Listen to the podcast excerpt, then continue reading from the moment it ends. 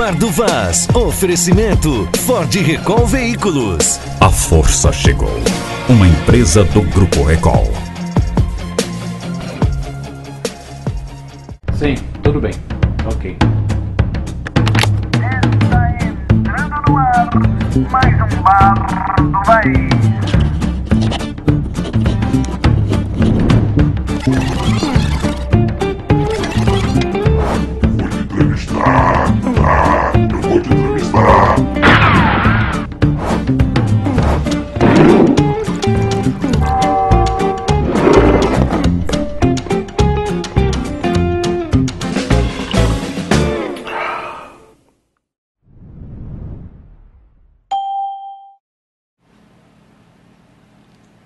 Alô, alô, tudo bem?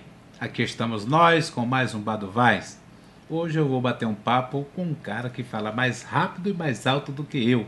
O meu xará, Roberto Duarte. Tudo bem? Como é que tá? Tô Prazer tranquilo. te receber aqui, o rei da confusão. Você teve uma sessão meia dura semana passada, semana atrasada, antes do carnaval, uma discussão com o Gélio Diniz. Foi para valer aquilo, Roberto? Foi, na hora da discussão a gente teve um embate é, bastante acirrado por conta das defesas de cada um, daquilo que entende que é melhor para a população e às vezes os ânimos se acirram um pouco ali dentro, mas nada que a gente leve para o lado pessoal. Encerrada a sessão, a gente conversa e não tem mais nada a ver o que aconteceu lá dentro. Nós não podemos levar a vida política para o lado pessoal. Isso mostra uma certa independência no seu mandato. Você vai lá, diz o que quer, às vezes discurso contra o governo, às vezes em favor do governo, mas você tem sido muito duro. O governo entende esse seu lado ou não entende? Eu espero que o governo possa entender, porque eu estou ali eleito pela população. Eu costumo dizer, Vaz, em tudo que é lugar que eu vou, que eu não sou nem da base de sustentação do governo, Gladson Cameli, e muito menos da sua oposição. Eu sou da população. Eu defendo aquelas pessoas que me elegeram. Defendo o Estado do Acre, aquilo que é melhor para o Acre. Nesse sentimento, a gente não quer brigar com o governo em nenhum momento, mas nós queremos alertar o governo. Mas você já disse que ele mentiu. Não, eu disse com relação à questão dos radares. Aquela questão, inclusive, saiu uma matéria esse final de semana Sim. do diretor do Detran dizendo realmente que os radares não foram desligados né, e que estão em funcionamento. E aí a gente não pode passar para a população uma certa insegurança naquilo que a gente está propondo para a população.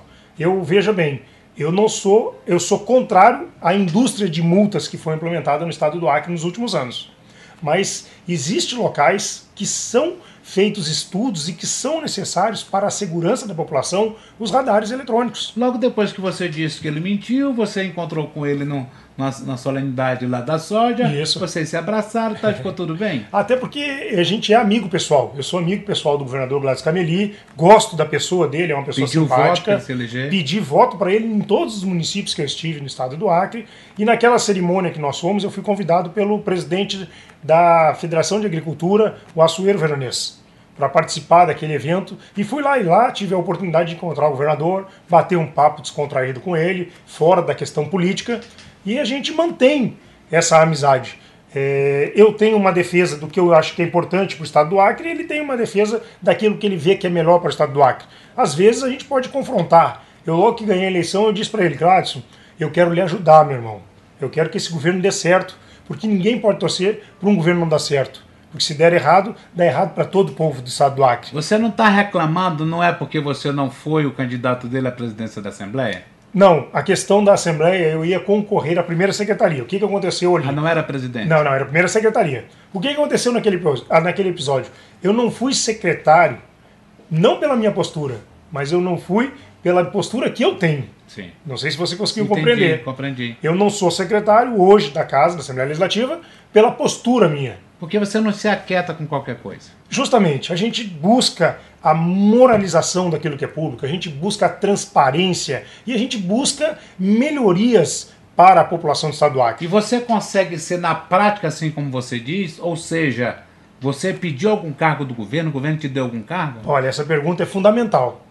O governo, eh, o governador Gladys Cameli, me sugeriu, me ofereceu que nós tivéssemos cargos junto ao governo do estado do Acre e eu disse a ele naquele momento que eu não queria indicar ninguém para o governo do estado dele, porque ele foi eleito governador do estado. Então ele que tem que escolher as pessoas que vão estar ao lado dele. Eu quero só contribuir com o meu mandato de deputado estadual para que o governo dele dê certo. Naquilo que estiver correto, eu vou parabenizá-lo. Naquilo que não estiver correto, eu não vou passar a mão na cabeça dele. E isso as pessoas, a população, o estado do Acre já pode compreender. Onde você acomodou todo o pessoal que trabalhou para você em campanha, que te segue já há algum tempo? As pessoas que estão comigo, elas estão comigo por conta de uma ideologia. Claro que eu tenho assessores que me acompanham há algum tempo e que trabalham para mim e que cumprem horário dentro da Assembleia Legislativa como cumpriram na Câmara Municipal de Rio Branco. Por exemplo, lá na Assembleia Legislativa, o nosso gabinete só cabe três, quatro pessoas. Mas nós temos um gabinete externo para atender a população e para atender as demandas do nosso mandato. Você que banca? Não, é a Assembleia que banca através de uma verba para isso. Porque ela tem que alugar. Para usar com assessores.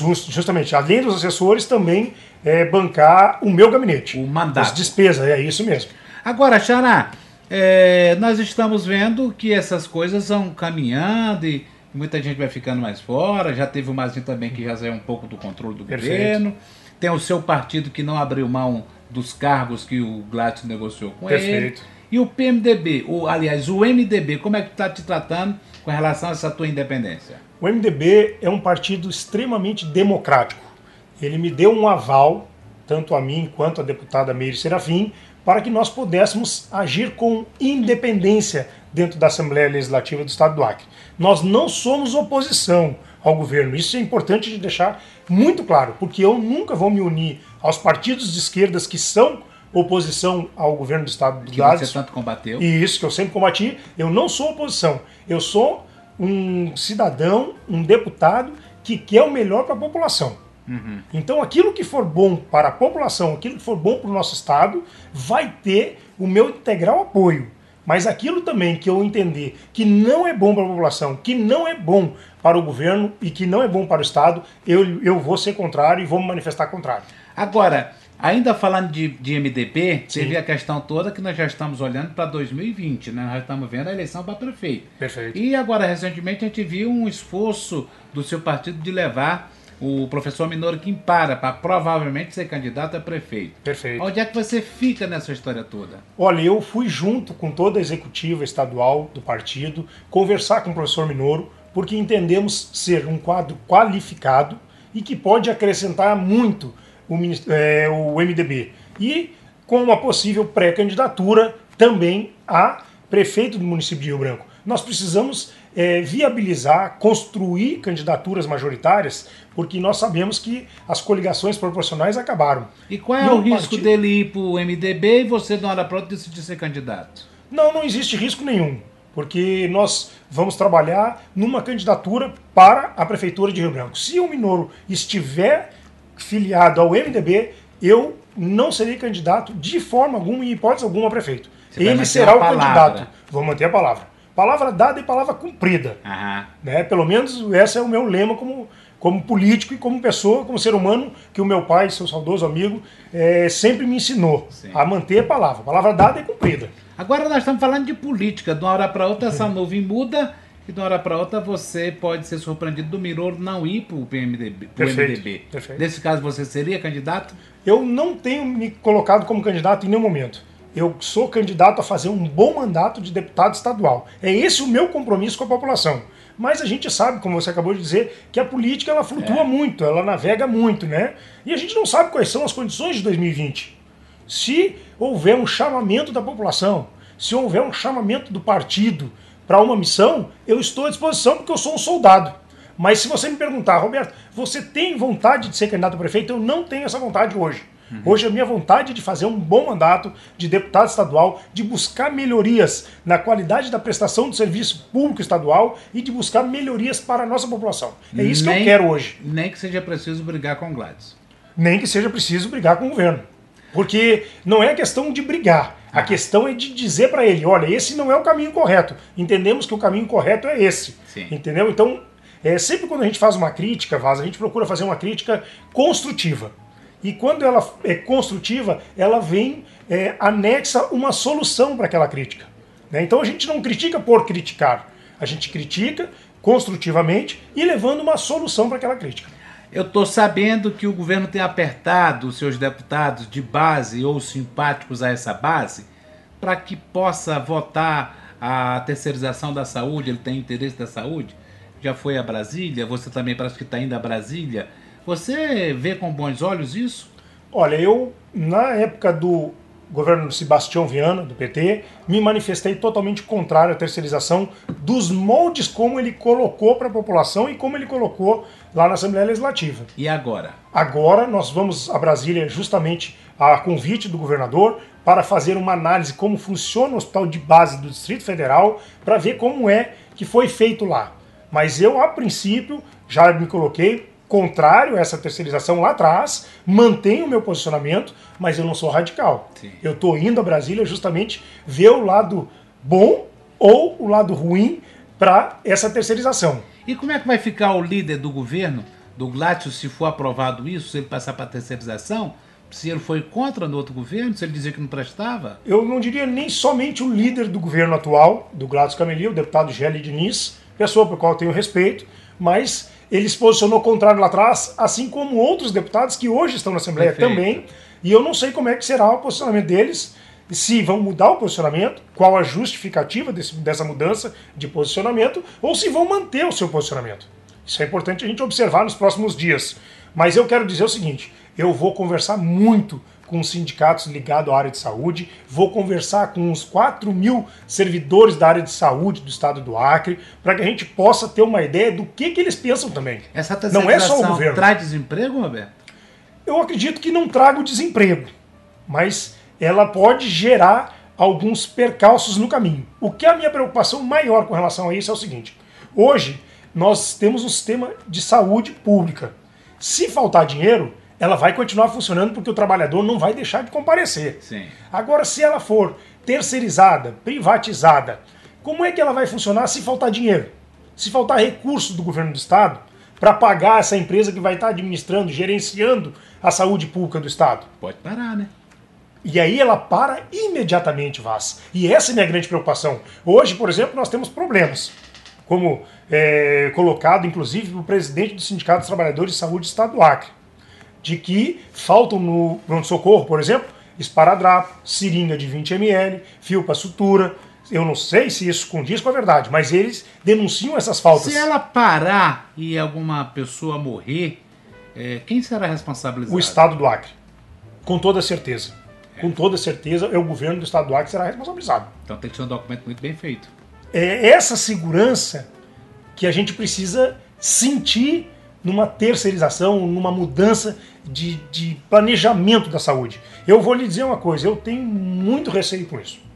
Eu, Já disse eu estou, Gladys? já falei isso ao Gladys, já disse isso. Vou conversar com ele em Brasília, eh, vou ver o que ele quer nos mostrar, como é que é feito o gerenciamento do hospital de base hoje do Distrito Federal. Quero conhecer toda a legislação. Eu já recebi o contrato de lá, estou lendo o contrato, são mais de 56 laudas. Já recebi a publicação do Diário Oficial, onde é as metas e serviços que, são feitos, que serão feitas Já que você lá. vai em Brasília, por que você não pede audiência com o governador que é do seu partido? É uma excelente ideia e é isso que a gente quer fazer. Ibanês lá é o governador que fez essa privatização, não é privatização, desculpa, essa terceirização.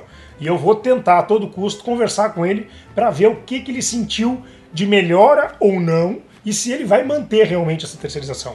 E aí por Isso é trás importante. da conversa com os servidores para ver se Com se o certeza. discurso oficial é diferente Já mantivemos um contato também com o sindicato dos servidores de saúde do Distrito Federal para que a gente possa lá sentar com eles também para saber o que, que eles estão sentindo depois dessa terceirização do sistema de saúde. Eu acredito que em um ou dois dias dentro do Distrito Federal nós vamos poder eh, sentir todos os dois lados. Eu não vou conseguir sentir o lado da população, Sim, sim. mas pelo menos assim, ouvir o governo, ouvir os ges- os gestores daquele hospital, ouvir também os servidores, ouvir os sindicatos de saúde do Distrito Federal, para que a gente possa ter uma noção de como é que está acontecendo a coisa lá. Nós não podemos dizer que, de- que nossa, dessa água nunca beberei, Sim, né? mas eu, a princípio, sou contrário.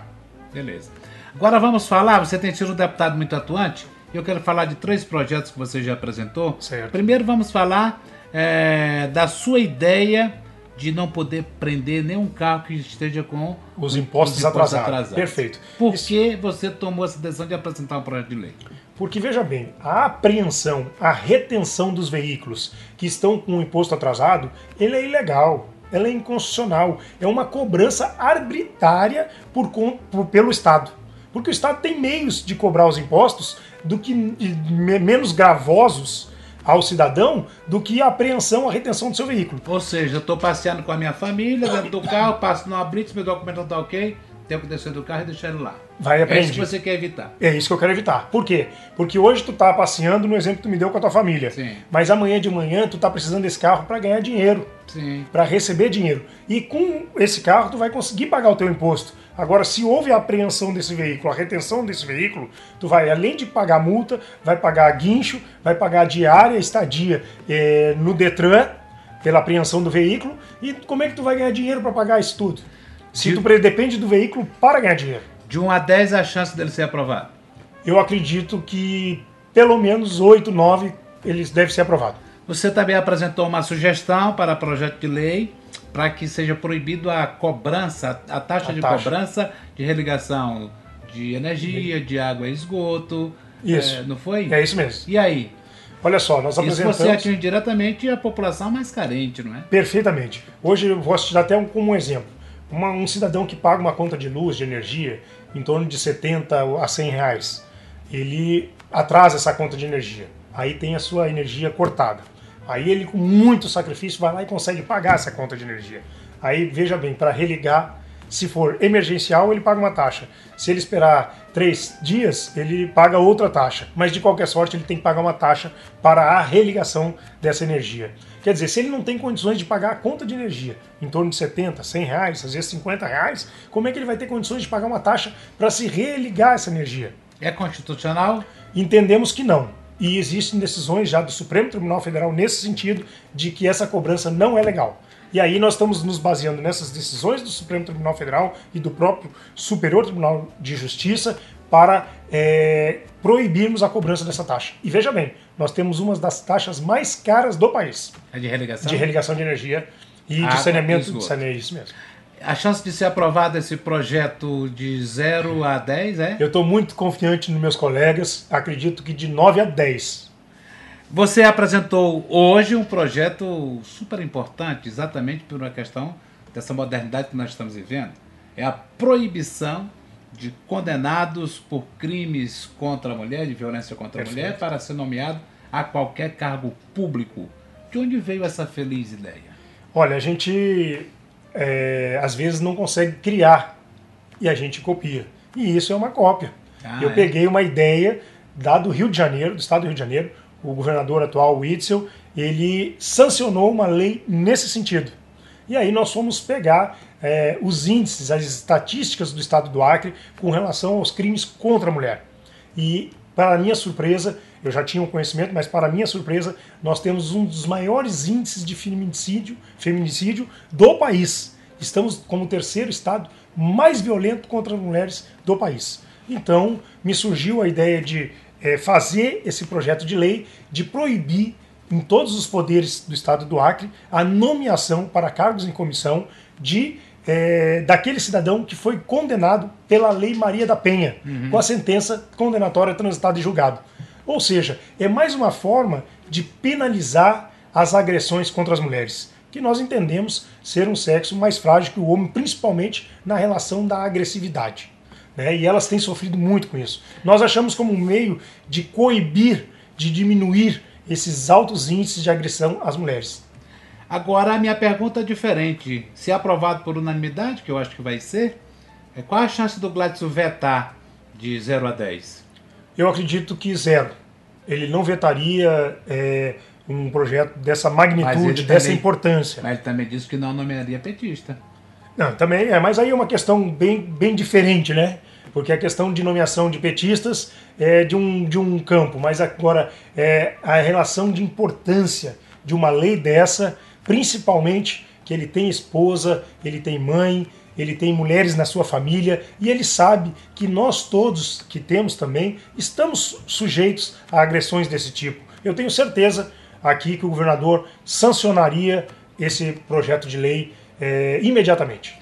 Pra e é uma, é uma cobrança que eu vou fazer para ele. Com certeza. Porque a gente E a mulherada também, né? É, esse projeto não foi, ele não foi à toa apresentado assim a qualquer momento, não. No dia 8 foi comemorado o Dia Internacional da Mulher. O mês de março é o dia, é o mês que a gente comemora é, o Dia Internacional da Mulher. Então nós estamos fazendo esse projeto de forma até proposital para que a gente mostre para a sociedade acriana que não basta somente a gente estar reclamando, mas que a gente também tem que buscar fazer alguma coisa efetivamente para mudar a história do nosso Estado. E é isso que a gente está fazendo.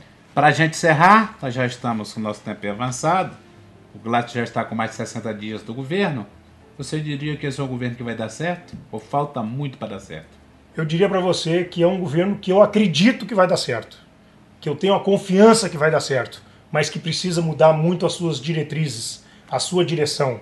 E é isso que a gente está tentando ajudar o governo atual. Acredito também no vice-governador, o Major. Rocha, que quando assume o governo tem tomado atitudes que é o que nós gostaríamos que acontecesse Fiscalizar. fiscalizar. Aquela visita dele ao web foi importante, foi fundamental para a melhoria do sistema de saúde.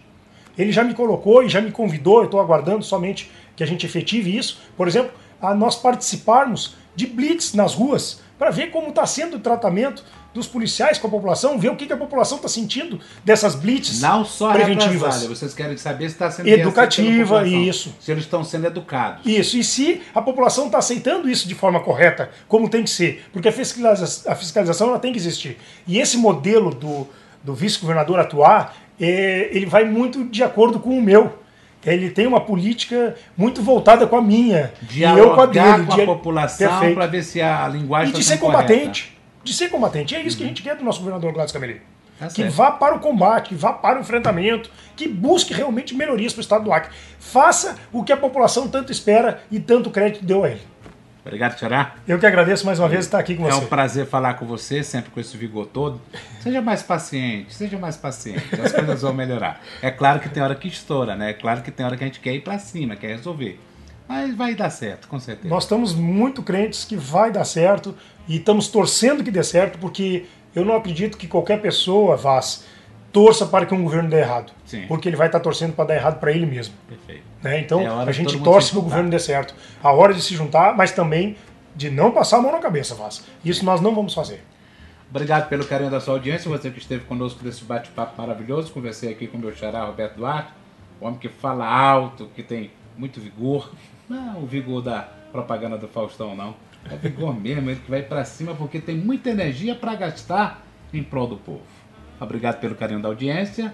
Na sexta-feira tem Gameleira Connection com os meninos do, do Roberto Vaz. Um abraço a todos.